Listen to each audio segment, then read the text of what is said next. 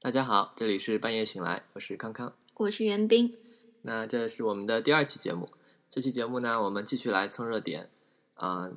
在昨天二月十六号，啊、瑞士演员布鲁诺·甘茨去世了。大家可能不是很熟悉这位演员是谁，但是如果大家逛 B 站的话，就一定看过呃《元首的愤怒》这个系列的鬼畜视频。在最节目的最开始，我们放的一点 BGM 中就有这个视频的一些片段。那包括了著名的 “Cheese Ole”，还有“渣渣”，我到河北省来等等著名的段落。那这一期我们就来谈一些老少皆宜的东西，我们就从元首希特勒开始说起。那我今天我们谈论的第一个问题就是，为什么希特勒要作死，要开两线操作，在西边还没有打完的情况下，就从东线进攻苏联？所以西边打的是谁？哎 呀，这个问题就暴露了。我知道是英国和法国，我只是问出了观众的心声。嗯嗯，那所以西边打的确实是英国和法国。那今天讲的这个东西呢，是基于前前一段时间我刚看完的一本书，那书的名字叫《命运攸关的抉择》，是一九四零年到一九四一年间改变世界的十个决策。那这本书呢是后浪出版社在二零一七年七月份出版的书，但是它的英文原著在二零零七年就已经出版了。他写了在一九四零年到一九四零年五月到一九四一年十二月这个二战的期间，几个主要国家，包括英国、美国、苏联，还有德国、意大利和日本这几个主要国家做啊、做出的十个相互关联而又影响深远的抉择。他为什么不讲中国呢？我们也是二战中的重要一份子。嗯，这个我们确实得承认，在整个世界的这个棋盘上，当时抗战的我们的最主要贡献是拖住了日本，但是对于其他地区的影响就不是那么大了，为什么只讲其他地区？因为这是一个英国人写的。哦，啊那这本书的作者呢，名字叫做伊恩·克肖伊恩·科舍，他啊、他最出名，他是一个历史学家，他最出名的著作就是写了纳粹德国和希特勒的传记。啊、他写的希特勒的传记基本上应该可以被称为世界市面上啊、最好的希特勒的传记了。然后他也因为在这方面的研究已经被封爵了，所以他是 Sir 啊、科舍。那这本书我很喜欢，因为他他考虑了整个这些决策制定过程中啊各种的影响因素啊，包括这些政治里面的政治体制是怎样子的呀，啊决策机制是怎样的啊，意识形态呀，还有那些领导人或者领导人集体们他们掌握的情报讯息是怎样，国内舆论又是怎么样，然后甚至这本书最有意思的地方是，他还分析了这个呃当时被决策者们抛弃的其他替代方案，嗯，还设想一下，如果是这些替代方案的话。会有怎样的结果？嗯，所以在这么几个主要参战国，就除了中国和法国之外，这几个主要参战国的领导人们做出了一系列的决定。那这些决定在一九四零年到一九四一年间就已经基本上决定了二战后来的走向。为什么法国人做的决定也不重要？法国 马上就要说到开始的背景了，就是一九四零年六月份的时候，呃，法国五月份的时候，德军呃西线攻势就打响了。然后等到六月份的时候，基本上法国就已经被推平了。哦，就没啥什么事儿了。对，后面的话就只剩那些戴高乐带领的那个呃自由法国，呃还在抵抗。然后还有呃法国自己本土的还有一个维希法国，然后它其实是已经是德国的可以称为附庸国了。那这本书呢，在豆瓣上的评分是九点零啊，就总分十分的话，评分是九点九点零分，已经有三百四十六个人读过了。然后在 Goodreads 上呢是啊、总分五分是四点零三分，一共有九百四十一个人读过了，还是挺高的。那我们就从呃最开始提到的具体的问题开始说起。那希特勒为啥要决定进攻苏联呢？那这个决定是希特勒在一九四零年的夏天和秋天就已经做出来的，然后在隔了一年，在一九四一年的夏天，希特勒纳粹德国正式进攻苏联。所以那个时候他是打别的地方打的不顺利，让人觉得他不应该进攻苏联吗？哎，这个问题问的非常好。那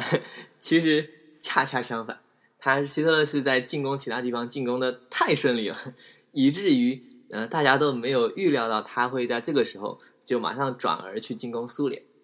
那因为就在一九四零年的五月份的时候，刚才我提到了那个德军的西西线攻势正式打响，然后德军闪电战长驱直入，然后很快就突呃就绕过了法国的马奇诺防线，嗯，不到一个月的时间。那个就五月二十五号的时候，盟军啊，英法还有当时的盟军就能用的港口就只剩下敦刻尔克了，所以才有了后来的那个敦刻尔克大撤退。现在知道啊，是那个时候，是那个时候的事情。哎，对，诺兰就是他，就是他。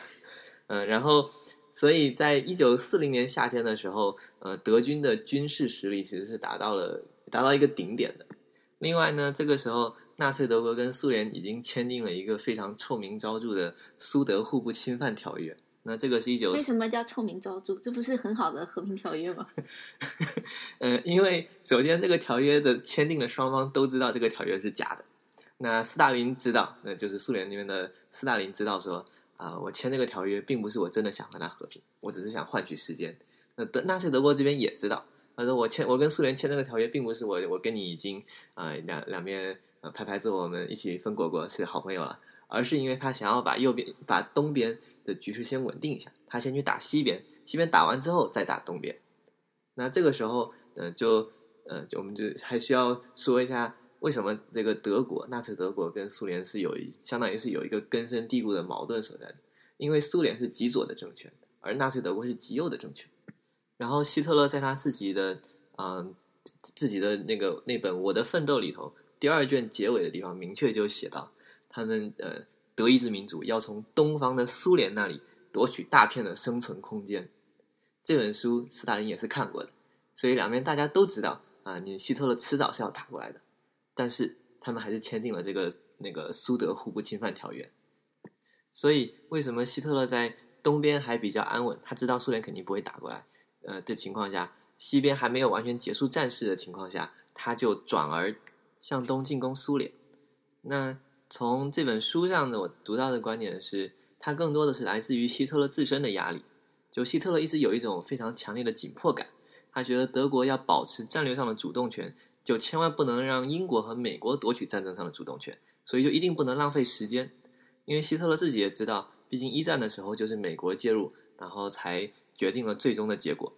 希特勒自己觉得，呃，美国肯定将在一九四二年前后就会准备好。站在英国那边参赛参不参赛参战，那所以希特勒觉得时间并不是德国的盟友。那在和美国开战之前，德国必须在一九四一年内就主宰整个欧洲大陆，结束欧洲的战争，并由此立于不败之地。这个是希特勒自己打打的如意算盘。可是如果他抓紧时间把英国拿下了，那这样美国也就嗯没法帮英国了，也就不会进入欧洲战场。这个时候他就可以全心全意去打苏联。嗯，对，但是希特勒当时不是这么想的，所以他是怎么想的？那呃，这个至少当时在希特勒看来，那我们打到现在才打一个多月，法国就已经全部没了，沦陷了。那德军的武力武力值正在是处于 max 的状态，那都都打到这个地步了，英国也应该妥协了吧？希特勒这么想，但英国怎么还不投降啊？英国已经身处绝境了，他还在继续战斗，嗯，那肯定是因为他还在指望着美国的帮助。然后，或者是因为他还在寄望着苏联能够从东边那个给德国来一棍。那既然这样呢，他就只有三种选择：要么他把这个直接进攻英国本土，然后把就实打实的把英国推平了；然后要么他把英国这两个希望给推掉。第一个，呃，第一个希望就是啊，如果英国寄希望于美国的军事援助的话，那他就去打美国。但显然德国不想这个时候就把美国牵入到战争之内。然后第二个选择就是，那他把。呃，希特勒认为的英国寄希望于的苏联给推平了。那在希特勒看来，呃，渡海作战打英国，还是向东去打苏联，哪一个更简单呢？希特勒觉得 向东打苏联更简单。呃，不用想，这个真的是史实有文件证明，希特勒当时是说过这样的话，就说他说这个直接进攻进攻英国本土的话，需要横跨海峡。他觉得横渡海峡是一个非常危险的任务，说这种作战太困难了。然后在希特勒看来，以及在当时的整个纳粹德国看来，向东打苏联，呃，几乎是不费吹灰之力的。所以，是不是他的海军太弱了，陆军太强了？嗯，我觉得是有这个原因的。当时英国虽然已经处于衰下滑的衰落的这么一个趋势中，但英国的海军还是还是挺厉害的。德国的海军在那个时候应该还是比不过英国的海军的。那他为什么不在敦刻尔特趁他们还没有到海上的时候把他们打死呢？嗯，这个问题我也不知道，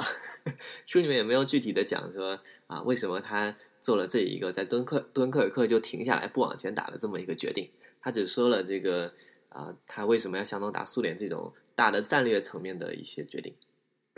那为什么纳粹德国这么有信心呢？那第一个就是呃，德国人觉得。呃，法国就算之前看着这么强大，他们也轻轻松松一两个月就打完打下来了。那那相对更弱的苏联还不是小菜一碟吗？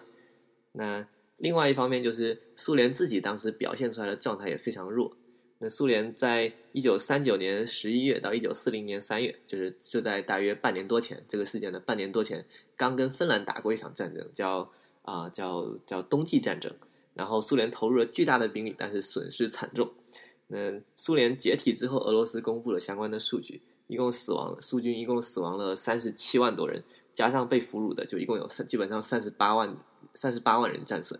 想象一下，一个大大的苏联跟一个北方的芬兰，一个小国家，居然还有三十八万人的战损，所以就怪不得在当时的世界上，大家都觉得，哎呀，苏联真的是一个弱鸡一样的角色。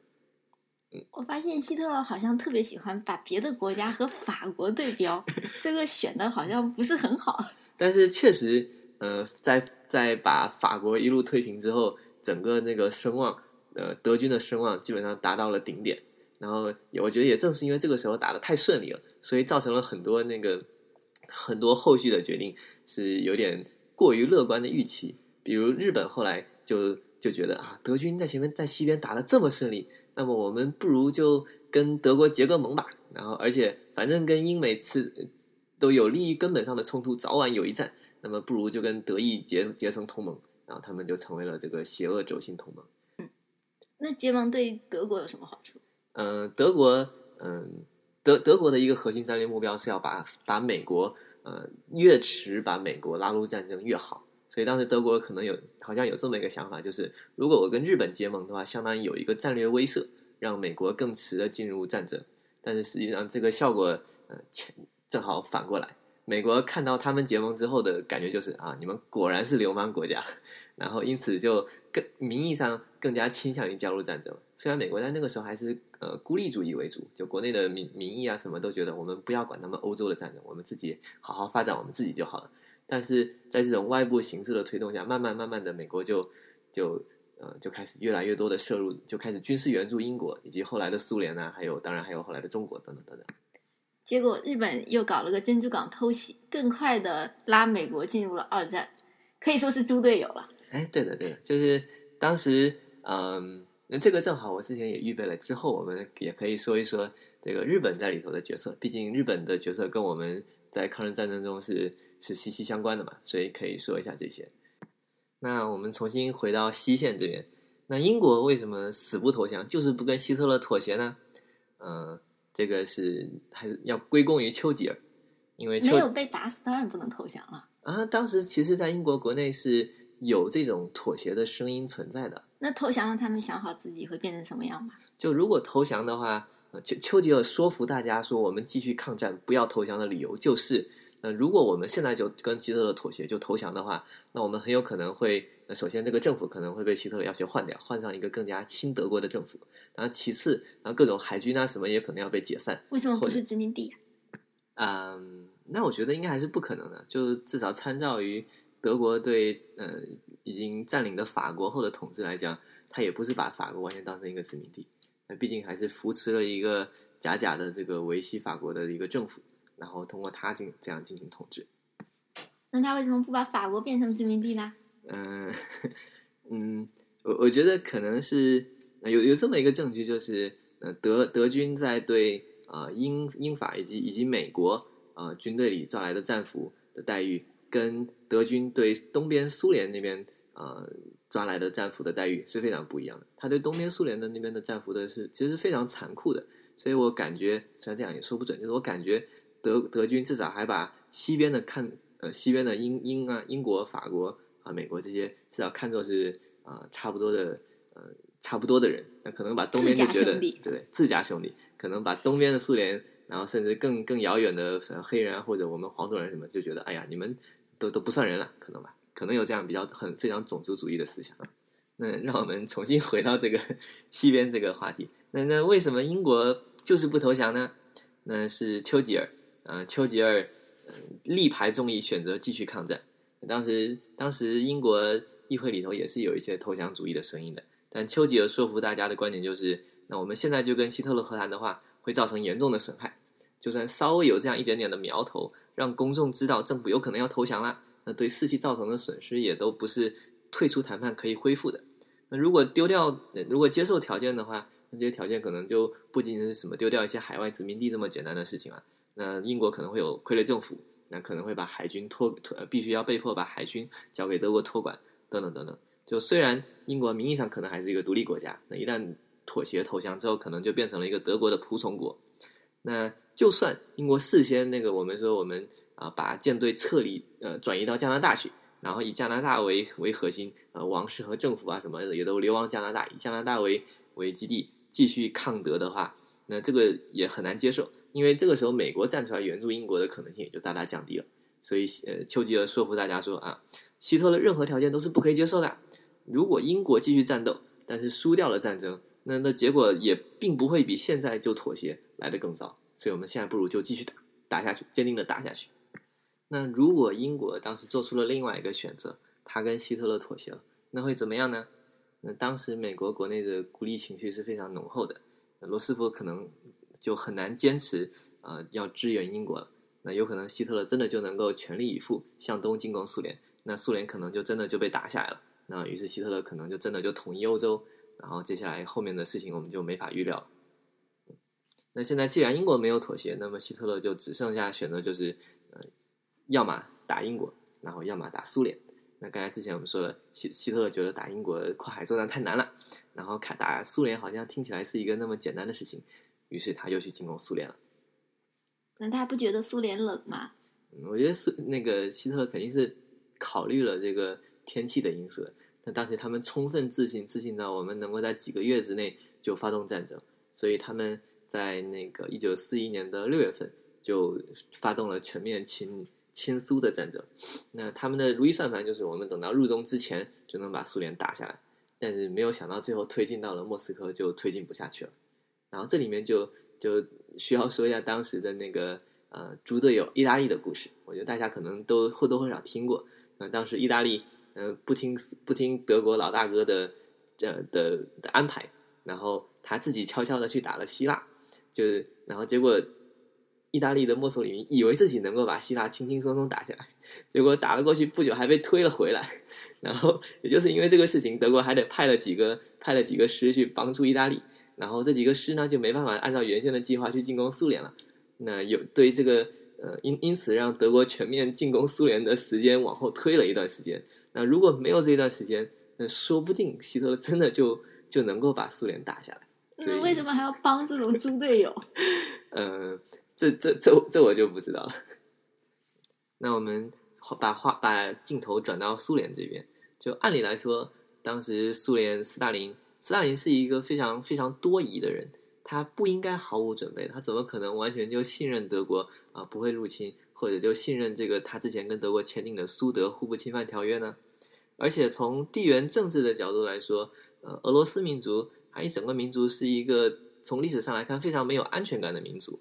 它有着对领土的一种近乎疯狂的执念。那从地缘政治的角度来解释的话，可以解释为说，整个俄罗斯它无险可守，所以呃，就就从东欧的那边的平原就一路可以呃没没毫无险阻的推进到莫斯科，所以呃，俄罗斯只能以空间换时间。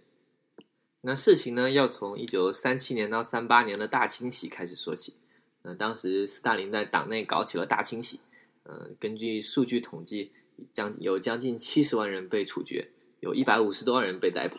然后对战争都是当官的吗？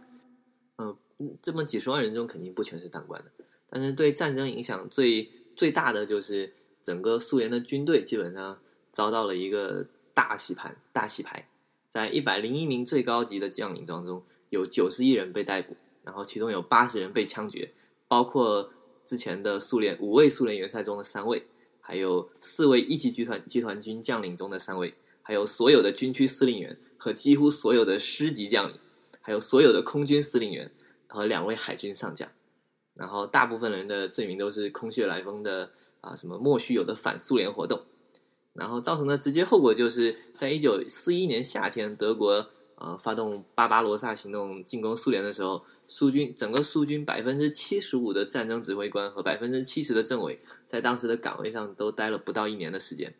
然后他，所以他们就非常没有经验嘛，没有经验，整个苏联军队根本就没有准备好。你说他怎么挡下德国的战，德国的进攻？可是，既然他都知道德国随时有可能进攻，那他也知道，如果换了将领之后，这个军队带的不好，那为什么还一定要做大清洗呢？就大清洗为什么在一定要在那个时刻那么必要？嗯，这个应该就是要归咎于斯大林个人了。我觉得这个应该就是他政治斗争，他觉得自己不稳固的，他要发动这些这些政治斗争，把呃排除异己。然后，也就正是因为他发动了这个之后。之后，整个苏联的那那些决定啊，基本都是斯大林自己做的，就基本上是斯大林的一言堂了。所以想到啊，谈到苏联的决定，就只能就必须要看斯大林是怎么觉得的。那之前，嗯，在二战之前，英法的绥靖政这个这个词听过吧？历史上都写了的绥靖政策，就让苏联让斯大林觉得啊战争正在临近，而苏联没办法从西方那边得到任何的帮助。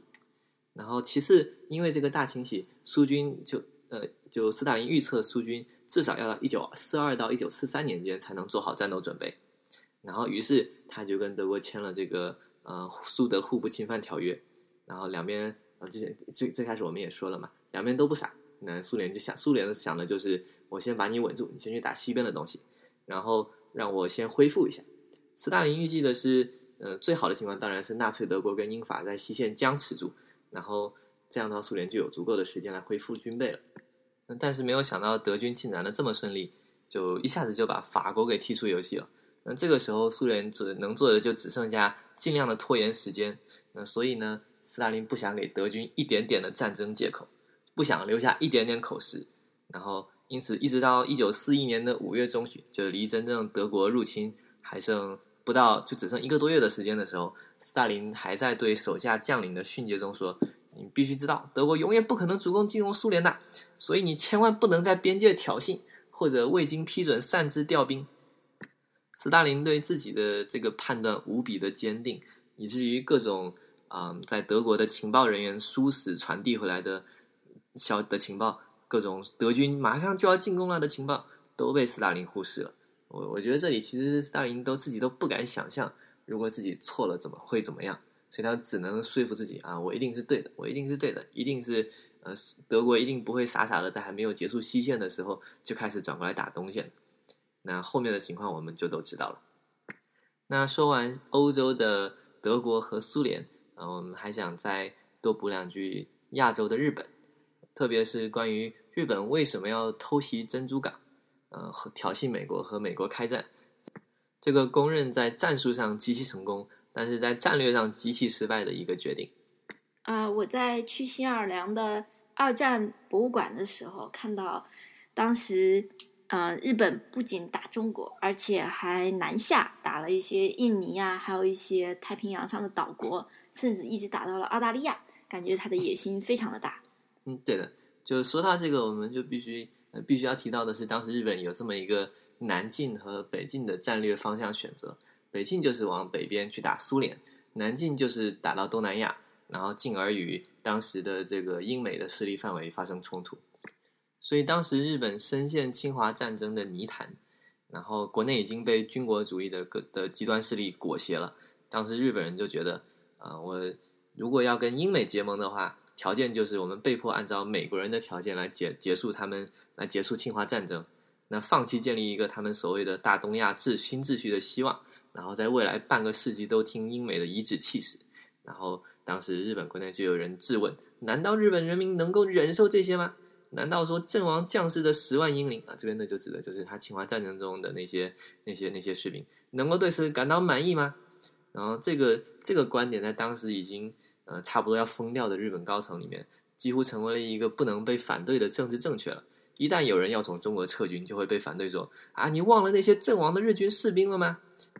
而只要日本依旧坚持他的这个军国主义侵略政策，他的战争就不会结束，那他跟美国的关系就就不会改善，就一定会恶化。他将来，嗯、原材料受到威胁等等，原材料来源等等的威胁也就不会解除，所以他就需要南进去获得更多的资源。那也就意味着他跟美国等等的关系就一定会变得更加紧张。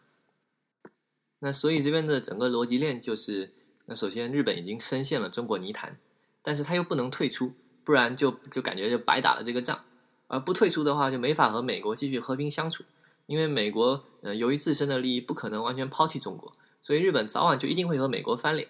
那既然迟早要翻脸的话，那早翻脸的概的胜算一定比晚翻脸的胜算要大，虽然这两个胜算都很小。那么，所以在一九四一年日军的秋天，日本就渐渐的做出了这个呃和美国开战的这个决定。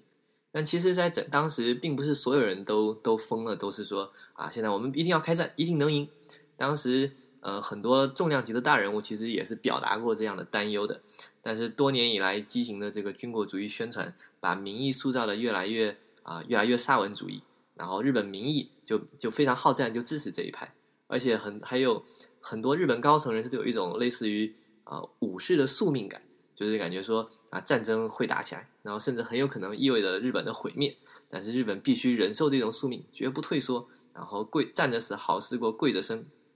所以日本到底有没有另外一种可能呢？就嗯，就按照常理推断的话，只要日本不考虑、不愿意考虑在中国战场做任何的让步，然后这条路一旦堵死，然后日本唯一的出路就就一就必须是冒着啊、太平洋战争的风险。那既然日本已经下定决心了是向南方扩张，并且和德国、意大利缔结了军事同盟，那这个军事同盟这点也也部分因为当时一九四零年的时候德军打得太顺利了，日本觉得哇德国这么牛逼，我们就靠他靠上这个老大哥好了。然后既然他们已经缔结了这个军事同盟，那么之后的珍珠港事件就已经不远了。嗯，而且当时的日本日本内部的陆海军都觉得。日本将要通过军事赌博来打破对美国的依赖。那至于赌博的结果是不是是否是一场灾难，就只能听天由命的接受了。那最后就让我以这本书最后的几句话，呃，作为今天这个分享的结的结尾。在第二次世界大战尘埃落定之后，在远东继之以又一场大战，在战争的废墟上，很快奠定了另一个潜在的超级大国的基础，那就是中国。德国和日本的领导者们共同创造了一个同他们奋斗的方向和一切目标都截然相反的世界。不管代价有多么沉重，只要能保证他们所期望的世界永远也不会实现，这种代价就仍然是值得的。写的好振奋人心呐！好，那这一期的分享就到这里结束了，就到这里就结束了，谢谢大家，再见。再见。